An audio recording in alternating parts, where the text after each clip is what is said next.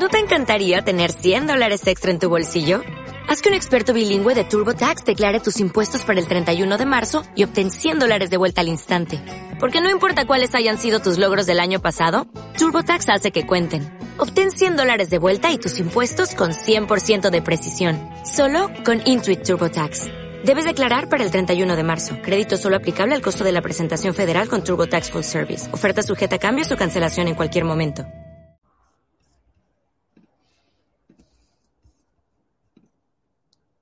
Muy buenas noches, espectadores de Estado de Alarma y de edatv.com. Estrenamos la edición eh, de este viernes, una edición en la que estamos muy preocupados y se preguntarán por qué.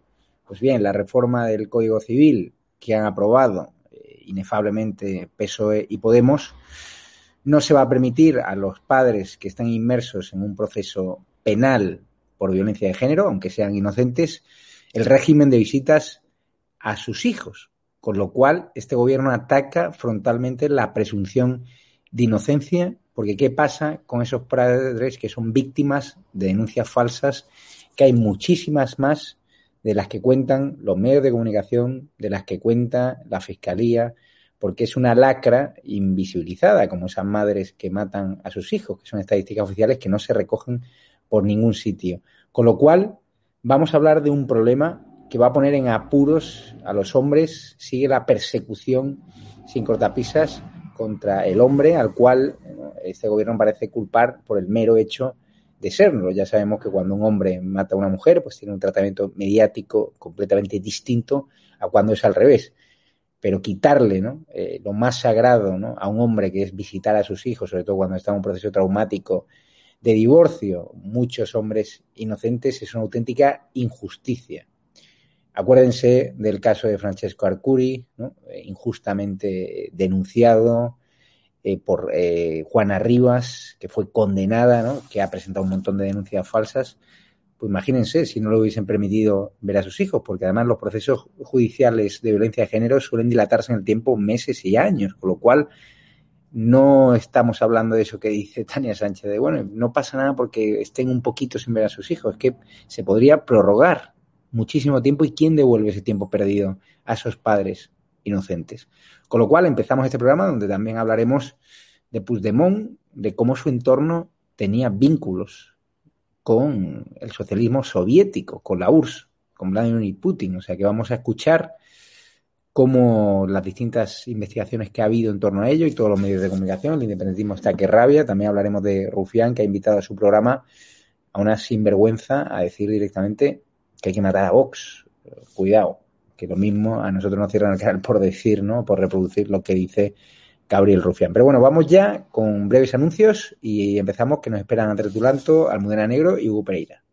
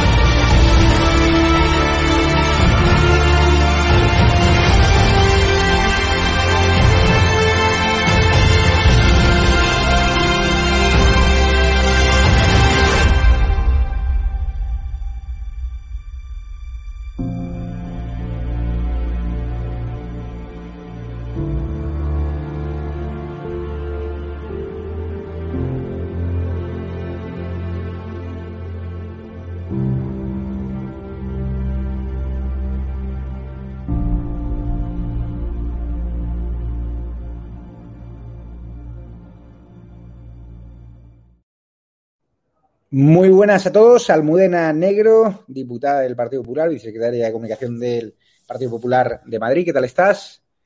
Hola Javier, pues muy bien, retomando ya la actividad parlamentaria. En la Asamblea de Madrid ya hemos empezado. Se te ve moreno levantino, eso está bien. Eh, lo intento, lo intento. Y a ver si dura. Andrés Dulanto, flamante responsable de Economía de nuestro medio amigo OK Diario. ¿Qué tal, Andrés? Hola, Javier, muy bien. Pues como Almudena, retomando la actividad que, uno según llega ya arraca, ya está 100%. En OK Diario no, paráis en la redacción. No, no, la verdad es que ha sido un verano intenso. Por no hablar de deportes con Mbappé, pero vamos, hasta arriba. Y Hugo Pereira, que lo tenemos aquí a tope, si nunca falla su cita, le gusta a los espectadores y a nosotros también que esté continuamente. Buenas noches, Javi. Muchas gracias por invitarme. Pues nada, estamos ya en viernes y me gustaría abrir el debate al Mudena Negro porque, claro, eh, ahí la presenta la Comunidad de Madrid eh, ha hecho una pregunta retórica que pasa, ¿no? Eh, si son inocentes esos padres que con la reforma del Código Civil que han impulsado el PSOE y Podemos, pues a partir de ahora, mm, si se van incursos en un proceso penal por violencia de género, aunque sean, ¿no? Aunque sean inocentes, pues se les va a cancelar el régimen de visitas. Isabel Díaz bueno. muy tajante. Tania Sánchez, eh, hay un tuit que podremos ver, bueno, no pasa nada que les quiten durante un tiempo a sus hijos eh, o, verlos, pero aquí, ¿qué te parece esta reforma del Código Civil? Y también las críticas que desde Vox se han lanzado contra el Partido Popular diciendo que el PP en el Congreso aprobó esa mm, ley Herodes, ¿no? Que también da pábulo, ¿no? A esa violencia de género, esa ley de violencia de género que eh, machaca o que mete o que ha llegado a meter injustamente a hombres en la cárcel. Bueno, pues me parece que es muy peligrosa la reforma que se ha hecho, porque fíjate, en el caso de que un progenitor fuera denunciado y finalmente la justicia estimase que la denuncia no tenía base alguna, nos encontraríamos con padres a los que se ha retirado la custodia, en el mejor de los casos, durante meses, puesto que la retirada de custodia permanecería hasta que la audiencia provincial se pronunciase acerca del tema.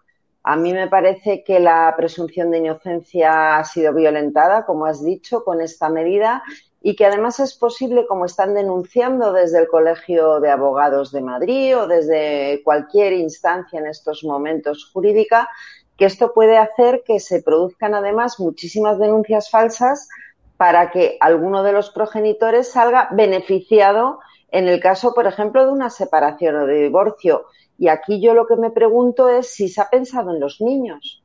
Porque claro, separarlos durante meses de su padre o de su madre, porque eh, lo que habla el Código Civil es del progenitor, aunque es cierto que los más perjudicados serán los padres, pero separarlos durante meses de uno de sus progenitores causa un daño psicológico a los menores terribles. Yo creo que está bien que los que maltratan a su esposo o a su esposa o a su pareja no puedan tener visitas con los hijos, pero creo que esto debe hacerse una vez que haya ya sentencia de condena, no directamente vulnerando la presunción de inocencia. Aunque que quede claro que creo que quien maltrata a su pareja, evidentemente maltratará psicológicamente a los hijos que están viviendo esa violencia. El problema aquí es la presunción de inocencia, la mm. lentitud de la justicia y los meses o años en que el progenitor denunciado no verá a sus hijos. Me parece una barbaridad. ¿Qué te parece, Andrés eh, Duranto? Creo que eres, sí. que te denuncian falsamente por maltrato y que claro durante ese proceso penal, porque vemos como hay hombres que injustamente son víctimas de denuncias falsas, se les arruina la vida, pero es que ahora encima se les priva de lo, de, lo que más necesitan, que es estar con sus hijos. Es que aquí se juntan dos cosas. Como bien ha dicho Almudena, el tema de la, presunción de inocencia, como pasó, este es el artículo 94, creo, del Código Civil, que se cambió el 20 de mayo del año pasado, pero como bien has dicho tú, la ley de violencia de género. Jolín, que está en la Constitución española el artículo 14, que somos mm. iguales ante la ley. Tú no puedes quitar eso en medio de una tramitación. Y ahí viene el segundo factor grande, la lentitud de la justicia en España. Como han dicho eh, Almudena, claro, había que esperar a que hubiera sentencia. Porque si no, aunque te, te, pongan una denuncia falsa, te tiras meses sin ver a los niños. Y como bien habéis dicho, el tema de que ahora puede impulsar que se presenten muchas más tú hablas con gente que lleva ejerciendo hace años y te reconocen y se arrepienten que muchos divorcios ellos mismos habían aconsejado denúnciale por violencia de género, por malos tratos, que así va más rápido por lo penal. Y ahora se han dado cuenta del error que cometieron hace décadas, te digo, ¿eh? Porque como ahora de repente las leyes han cambiado y no hay presunción de inocencia y hace algún tío y es contrario de lo que haga una tía, pero ¿por qué va a ser culpable ya por hecho de ser tío? Es como, es que está dentro de la nebulosa hasta que están haciendo, como bien has dicho otros medios que están callados, menos mal que algunos no, no están callados, pero es como el tema de las, las manadas estas, o sea, si hay un militar en un guardia civil, tiene que salir en todas las puertas de los periódicos. Si hmm. es unos magredís en Lanzarote o en el Levante, todo el mundo se calla, aunque es una niña violada de 18 años con cinco tíos. ¿Pero esto qué es? Entonces, claro, es que es eso, la justicia lenta y se aprovechan estos. Te pongo una denuncia falsa, no me pasa nada, pero te tiras meses o vete a saber cuánto tiempo sin ver a tus niños. Es una auténtica vergüenza. Hugo Pereira, como hombre, ¿cómo te sientes que tengamos un gobierno que no respeta la presunción de inocencia y convierte a padres en culpables, sobre todo en un momento donde existe esa lagra silenciada de la bala de plata de mujeres preparándose, eh, tergiversando ¿no? y usando esa ley de violencia de género y guiadas por bufetes de abogados que se están haciendo millonarios, pues arruinan la vida de los hombres con lo que más quieren, ¿no? con sus hijos. Yo, sinceramente, Javier, eh, creo que es una auténtica barbaridad y es una de las mayores barbaridades que hemos visto desde el gobierno socialcomunista. O sea, sinceramente, esto es ir en contra del propio Estado de Derecho y esto pues demuestra que efectivamente quizás sí que nos hace falta un Ministerio de Igualdad aquí en España, pero sobre todo para que los hombres podamos recuperar todos aquellos derechos que las eh, feministas eh, de, Podemos pues nos están arrebatando. O sea, sin lugar a dudas, vamos, yo sinceramente empiezo a creer ya en la necesidad de un Ministerio de Igualdad, pero no para el objetivo que ellos buscan y es ir en contra del Estado de Derecho, ir en contra, como estamos diciendo, de la presunción de inocencia, sino para recuperar todos aquellos derechos que los hombres han perdido desde que PSOE y Podemos están en el gobierno. ¿no? Me gustaría recordar varias cosas del tema de las denuncias falsas que estamos mencionando. En primer lugar, recordemos eh, que las denuncias falsas, eh, que hay un ejemplo que todos conocemos, y es la denuncia falsa que precisamente Pablo Iglesias y Podemos hicieron contra su eh, ex abogado Calvente. Recordemos, denuncia falsa, bueno, que todo el mundo conoce. Mm. Y también recordemos que en las memorias de la Fiscalía General del Estado y en los anuarios del Consejo General del Poder Judicial han demostrado y han puesto en evidencia que solamente el 23 de los el 23% de los acusados por violencia de género son finalmente declarados culpables, ¿no? Por tanto, esto nos arroja otro dato muy significativo y es que el 76,9% de las veces el acusado es inocente.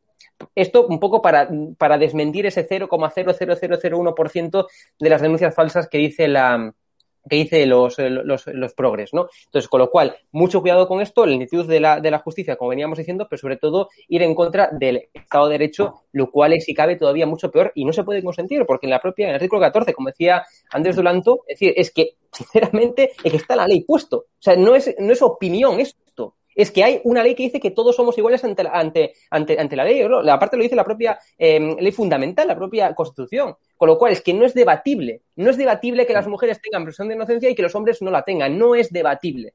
Con lo cual me parece fascinante que estemos, eh, que, hemos, que hayamos llegado a este, a este extremo, sinceramente. ¿Qué le parece al Almudena Negro que desde Vox pues eh, se está usando ese tema? El tuit ¿no? de, de Ayuso, que es bastante acertado, recriminando, por ejemplo, dice Rocío Monasterio, dice, lo mismo pasa con la ley de 2016 aprobada en la Comunidad de Madrid por el PP, que invierte la carga de la prueba y que es urgente derogarla. Sin presunción de inocencia no justicia es un derecho fundamental.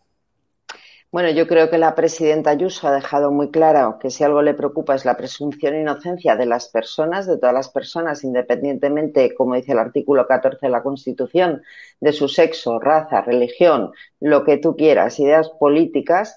Y yo creo que Vox tiene que empezar a definir a quién le hace oposición.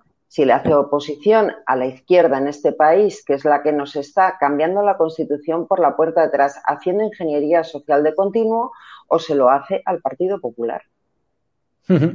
Eh, vamos, eh, y vamos a ver el tuit de Rocío Monasterio, no sé si lo tiene eh, el realizador, Luis Aranda. ¿Qué te parece, Andrés Dulanto, eso? Que ahora Vox pues ataque a, Ayuso, ¿no? También achacándole la votación del PP en el Congreso sobre el tema de la ley Herodes. Claro, porque el problema que tiene Vox con Ayuso, que a Ayuso no le puede decir el argumento este de la derechita cobarde, porque Ayuso es de las que no se callan. O sea, Ayuso, eh, cuando todo el mundo está políticamente correcto hablando, pues ella, con, lógica y, lo que podemos pensar en un bar, lo dice. O sea, mm. eh, reforma del 94 del Código Penal, vale, muy bien. ¿Y si son inocentes, qué? ¿Qué es lo que ha dicho? Si él no ha dicho que si eres un capullo no te quiten de ver a tus hijos, no, no, lo que he dicho es que, ¿y si son inocentes qué? Que es lo que hablamos antes de la Constitución y que la ley tiene que ser igual para todos. A mí me dijo una abogada, dice, mira, tú estás llegando a casa, llamas a tu mujer o a tu pareja, lo que sea, y por tu teléfono le dices, oye, que llego un poco tarde. Esa señorita, o insisto, o ese señorito, el que tenga, bueno, señorita en este caso, perdón, con, con la violencia de género, va a la comisaría y dice, me acaban de llamar y me ha dicho mi marido que según llega a casa me parte la cara. Pues como son viernes por la tarde, te quedas todo el fin de semana en comisaría. Y luego hay gente que te dice que los propios policías, que hablando con ellos, dicen, no es que la ley no dice eso, pero como tenemos tanto miedo a que sea verdad en esta sociedad, directamente te pasa los días en la cárcel. Y ya está. Es que es así. Entonces, es una auténtica vergüenza y, insisto, el problema que tiene Vox con Ayuso es eso, que no es de las políticamente correctas, es de las que no se callan porque ya llega el momento de no callarse. Entonces, ¿querrían ficharla? Pues sí, pero tienen el problema de que no, no está en Vox. Vamos con otro de los temas eh, del día que hoy se ha conocido que el entorno de Puigdemont pues tenía lazos, tenía vínculos con la Rusia de Vladimir Putin. Hugo, ¿te ha sorprendido? Hombre, esto la verdad que lo, vamos, me ha sorprendido un tanto conocer la noticia así tal cual, evidentemente, pero sí que era algo que ya se venía un tanto escuchando, ¿no? Bueno, eh, de alguna forma, de, algún sitio tendrán que buscar el, digamos, el dinero, la financiación para seguir llevando a cabo esta patraña. Lo que sí que es evidente, que yo sinceramente hablaba el otro día, no me acuerdo con quién, ¿no? Y me decía, es que ahora mismo en la diada de, Cataluña el independentismo está de capa caída, ¿no? O sea, es decir, mm. entonces yo creo sinceramente que ahora mismo lo que tienen que buscar es financiación, buscar por estas vías, ¿no? Eh, influencias y demás, para poder seguir manteniendo la patraña, porque la gente llega a un momento en la, en la que se cansa. O sea, la gente llega a un momento en la que se cansa y cuando ve que al final esto todo era una habladuría, como veníamos diciendo ya desde hace años y años, bueno, pues la gente está dando cuenta de eso. Y ahora mismo eh, me decía, ya recuerdo, Sergio Fidalgo, con el cual hablábamos el otro día en el termómetro, con el Campano, me decía precisamente que ahora mismo el independentismo está de capa caída. O sea, y tienen que buscar, por tanto, como está diciendo, algún tipo de eso, de, negocio, de chanchullo, de financiación y de influencias para que esto, bueno, pues continúe la patraña, que esto riega dinero y permite, bueno, que se forren, como ustedes ya bien saben, muchas, muchas personas, ¿no? Y esto es lo que hay. Pero vamos, yo sinceramente creo que, la, que el CNI, que la inteligencia de nuestro país es eh, muy eficaz, muy eficiente y esto, vamos, es, eh, va a quedar en titular, va a quedar en noticia que podemos comentar, pero no va a llegar a más, vamos. ¿Qué te ha parecido, Almudena Negro, el hecho de que hayan pedido colaboradores de Puigdemont ayuda a la inteligencia rusa, ¿no? Para interferir, ¿no? Para ayudar en el proceso. La verdad es que en Cataluña los secesionistas han manejado muchísimo dinero público, pero también en redes sociales han contado un apoyo brutal, que a mí me dicen que obviamente había bots rusos implicados y el tiempo me da la razón. Bueno, pues a mí lo que me parece es que esto le viene fenomenal a Vladimir Putin con la guerra híbrida que está desatando contra Occidente, porque al final lo que está buscando Putin no es una guerra tradicional, sino la desestabilización de los países democráticos de Occidente. Hay varios personajes implicados aquí. Por una parte está el inefable Gonzalo Boyé, todos sabemos quién es, este abogado de origen chileno que además fue condenado por temas de la banda terrorista ETA. Y luego pues. hay un personaje muy interesante, ¿eh? que es Josep Lluís Alay, que es profesor de historia en la Universidad Autónoma de Barcelona, a saber qué historia enseña. Igual nos dice que Santa. Teresa de Ávila era de, yo qué sé, de Sabadell. Pero el caso es que el New York Times ha hecho una publicación donde clarísimamente vincula al nacionalismo catalán, a Puigdemont, a esa, a esa sección del nacionalismo catalán con Rusia. Y es que Alay ya viajó a Rusia en el año 2019, donde se reunió con funcionarios rusos de la inteligencia rusa. En concreto, se reunió con Berutov y con su mujer, la señora Babilova, eh, ambos de la inteligencia rusa y que vivían en Estados Unidos bajo otros nombres. Hasta tal punto Alay, que es mano derecha de Puigdemont, tiene vinculación con ellos que tradujo al catalán una novela de la señora Babilova que se llamaba, es que Estela, ¿eh? la mujer que puede guardar secretos. Claro, estamos hablando de los servicios de inteligencia rusos, pero es que las visitas y los intercambios han sido continuos entre la gente de Puigdemont y los servicios de inteligencia rusos en la búsqueda que tenía Puigdemont de que le ayudasen a, a, montar su rollito de la independencia. Fijaos que poco después de la reunión del año 2009, 19, perdón, aparece Tsunami Democratic, esa plataforma separatista que invadió el Prat y que cortó la A7 en la frontera con Francia. El New York Times habla de una transcripción de casi 700 mensajes, donde otras cosas Alay le dice a Puigdemont que está pensando literalmente mucho en Rusia y se basa también en un informe de la inteligencia europea de 10 páginas que ha sido confirmada por funcionarios españoles. Alay y Alexander Dimitrenko, que es el que siempre está metido por parte de Rusia en estos tejemanejes de Puigdemont, fue arrestado en octubre del 20 y ahí se conoció eh, que él y Alay estaban buscando para Puigdemont asistencia financiera técnica en Rusia para crear eh, empresas en el sector bancario, de telecomunicaciones y de energía.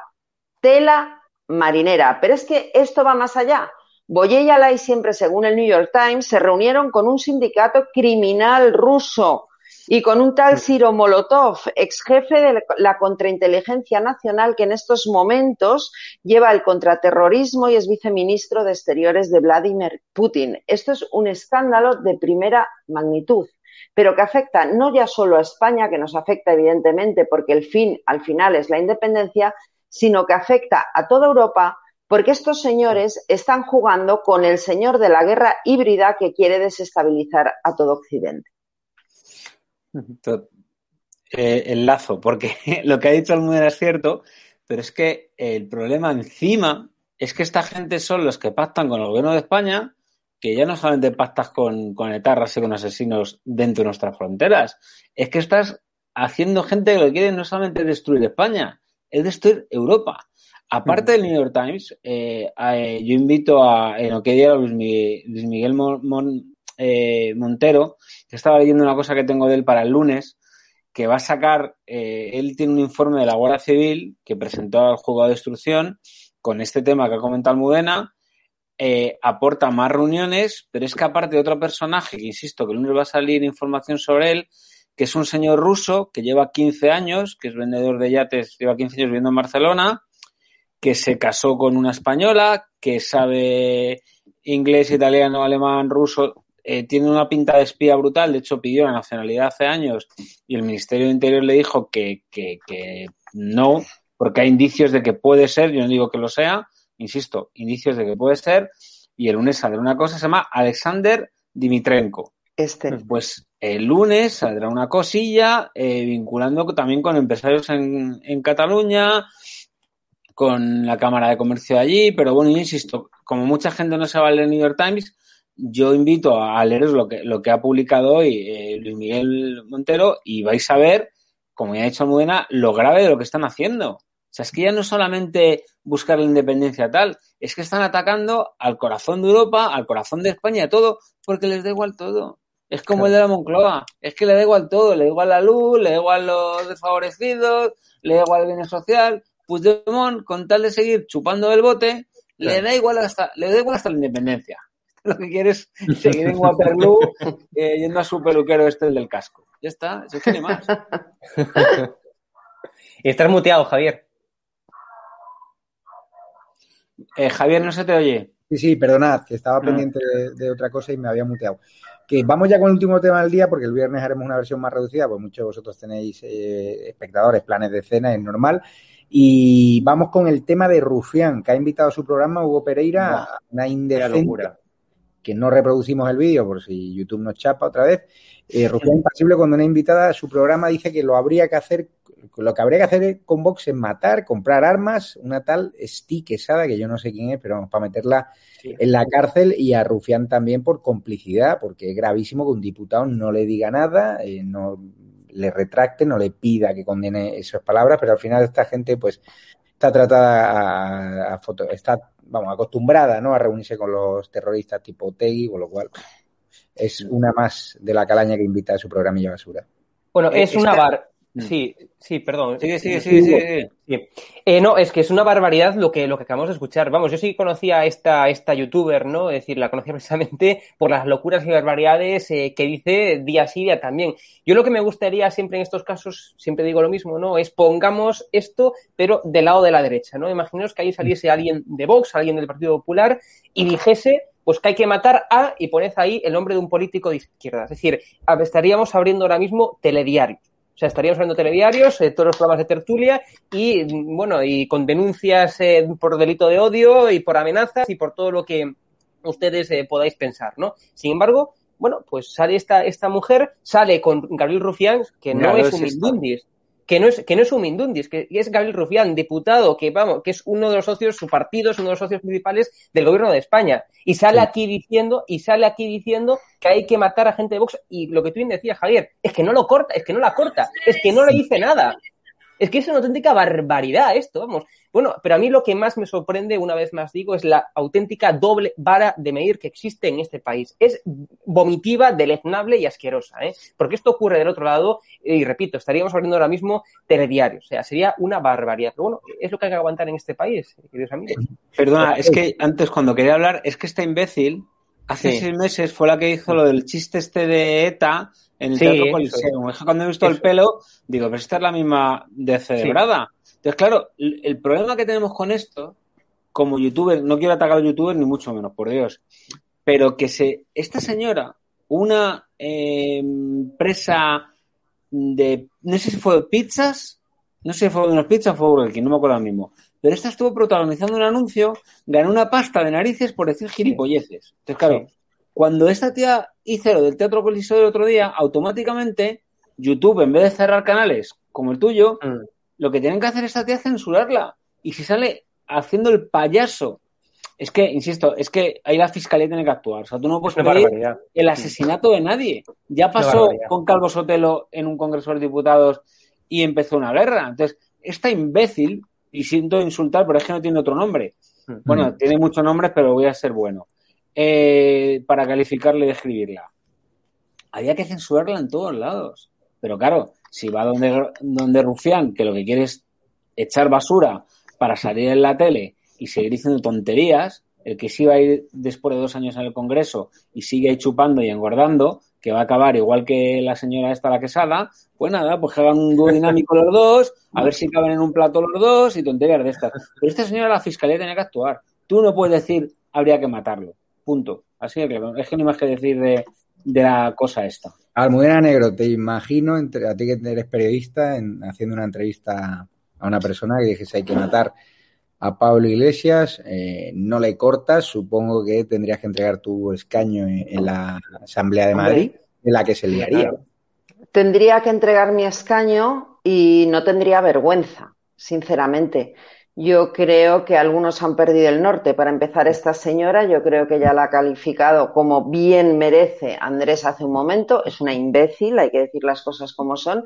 Y es intolerable que Gabriel Rufián se quede callado cuando esta señora está diciendo que hay que matar. Esto no se puede consentir. Yo espero que esto llegue a oídos de la Fiscalía, porque esto es lo que estaría bien, que la Fiscalía actuara de oficio en este caso, aunque mucho me temo que Vox tendrá que presentar la denuncia correspondiente. Esa fiscalía que aún dirige Dolores Delgado, digo que aún porque todo parece indicar que se va a ir más pronto que tarde, debería estar actuando de oficio porque si queremos de verdad ser una sociedad abierta, una sociedad libre, hay determinados comportamientos que no pueden consentirse. ¿Y qué es esto de llamar a matar a nadie? En este caso, pues lo que quiero mostrar es toda mi solidaridad con Vox, desde luego. Claro. ¿Y de quién depende la fiscalía? Pues eso. De Lola- bueno, hasta, dentro, hasta dentro de unos días, porque dicen que su decapitación es, es inminente. Daros las gracias por estar esta noche de viernes aquí con nosotros. Luego tendremos, eh, creo que el murciano, que estará también. Hugo. ¿De qué vais a hablar hoy, Hugo? Pues hoy vamos a continuar con lo que habíamos hablado ya el, el otro día. De hecho, el, el- bueno, pues está comentando un poco toda la actualidad, Raúl, sobre todo la actualidad económica y poner de manifiesto pues, la poca vergüenza de este gobierno a la hora de, bueno, pues de, pasar por largo la, la subida de la luz, etcétera. De hecho, eh, el, titular es Es culpa nuestra, porque Raúl tiene, eh, bueno, pues la, la, opinión de que si hemos llegado a este punto, hemos llegado al punto de máximos históricos en la luz, en la deuda, máximos históricos, bueno, pues eh, en todo lo malo, pues efectivamente es culpa nuestra de que lo hemos votado y esperemos que, que la ciudadanía pues vaya despertando poco a poco y de cara a esas, a esas futuras elecciones. Pues muchas gracias, Hugo, Almudena Negro y Andrés Duranto. Muchísimas gracias. Gracias. Luego eh, activamos una, os despido ya, me quedo yo, porque activamos una línea y llegó una, bueno, ha llegado una nota de voz, vamos a escucharla ahora. Buenas noches. A ver qué nos dice. Yo estoy muy de acuerdo con todo lo que estáis diciendo vosotros, pero mm, pienso que este país, desde luego, no tiene arreglo con la pandilla que tenemos. Esa pandilla, ¿quién puede deshacerla? Porque vamos de mal en peor y de peor en peor. Eh, yo, por ejemplo, entre las tantísimas cosas de las que me quejo, muchísimas, soy una persona que por enfermedad no puedo trabajar y la famosa paga vital que nos iban a dar a los españoles que no pudiéramos trabajar o estuviéramos en paro no coinciden con la miseria y la porque es una bueno una limosna 330 euros como una persona enferma con 59 años como yo puede con 330 euros vivir. Yo no lo entiendo, sinceramente, no lo entiendo. Pero como quien dice esto, pues muchísimas otras cosas. Este país de verdad es que no tiene en cuenta a sus ciudadanos absolutamente para nada.